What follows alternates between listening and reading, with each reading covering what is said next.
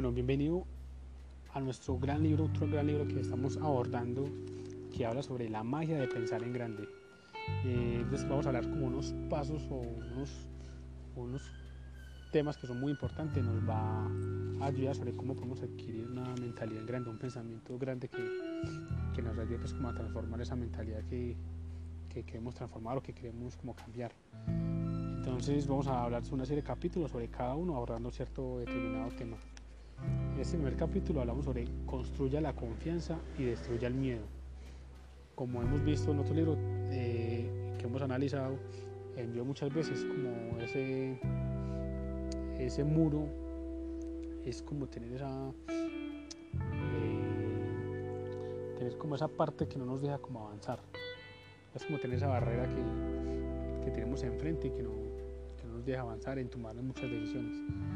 Muchas veces eh, dejamos de vivir una vida que, que queremos o que la tenemos al frente por la, simple convicción de, tener miedo, un miedo al futuro, miedo de, de, saber lo que me pasa, lo que me critiquen, que me señalen, el que dirán. Entonces, el miedo ha sido y es muy común en hoy en día, que el miedo se ha vuelto como algo muy interno, como muy de nosotros. Y el miedo roba, roba muchos sueños, roba muchas, muchos sueños de realidad puede ser sueños en realidad, entonces el miedo como que siempre nos apaga o nos quita pues o nos nubla la vista de en cuanto a cosas que nosotros queremos adquirir. Entonces, pueden decir ustedes, bueno, ¿cuál va a ser la clave para nosotros eh, curar el miedo? Una de las acciones para curar el miedo es precisamente la acción. Eso que a nosotros mucho le tememos es lo que realmente nosotros debemos hacer. ¿Y cómo debemos hacer? Es mediante la acción, arriesgarnos, a ver qué pasa. Como dije en el libro anterior de Piense y hágase rico, quemar la, las naves. Entonces, el miedo, dependiente de, de, de, la... Si usted tiene algo que pronto tiene miedo de atreverse, en cumplir una meta, en ir por eso que usted quiere tener en mente, que lo obsesiona, ¿cómo usted se ese miedo? Está atreviéndose mediante la acción. Entonces, es la clave principal del miedo, como se dice, es mediante la acción. Mientras que nosotros tengamos acción, vamos a aislar el temor. Entonces, aislamos el temor y sumamos la acción y ahí vamos venciendo el miedo. Y, ahí vamos a ver grandes resultados y vamos a sorprender con cosas que nos van a suceder en cuanto a tomar esa decisión, a tomar esa acción que nosotros durante muchísimo tiempo le hemos tenido miedo. Entonces ahí está la, reflexión. Atrevámonos, atrevámonos a ir por eso que nosotros queramos.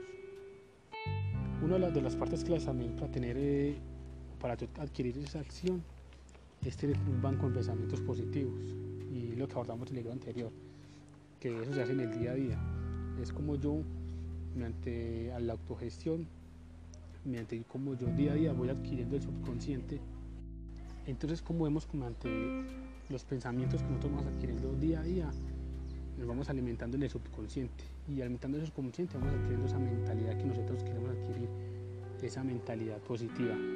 Entonces debemos siempre nosotros, ante las dificultades que nosotros queremos adquirir, tener como una reserva. Eh, cuando, cuando nosotros vamos a, tener una cierta dificultad que nos haga dudar, tener como una reserva o una automatización de pensamientos nuevos pensamientos positivos que tenemos que nos va a ayudar a confrontar esa situación. Entonces es muy importante ir adquiriendo eh, esos pensamientos nuevos eh, mediante esa mentalidad, mediante la autogestión día a día. Es como una disciplina que nosotros vamos a adquirir.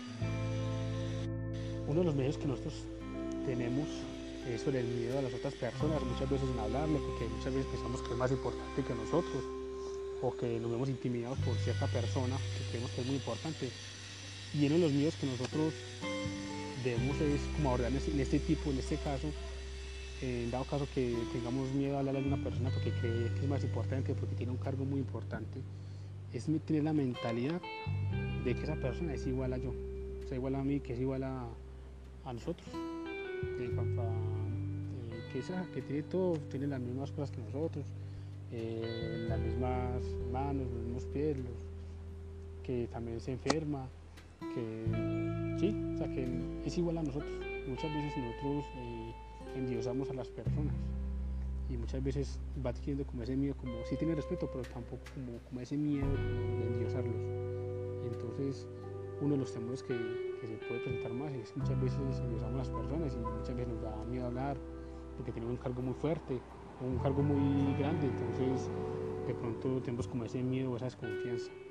Entonces ahí está que, que tengamos esa mentalidad que cuando vayamos a hablar a una persona así que tenga un cargo fuerte y que nos dé miedo hablar, es saber que esa persona es igual a nosotros y que, y que es igual, que piensa como con uno, que tiene las mismas capacidades que uno.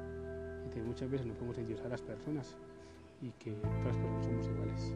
Entonces con esto terminamos el, el primer eh, capítulo de este gran libro que se llama La magia de grande.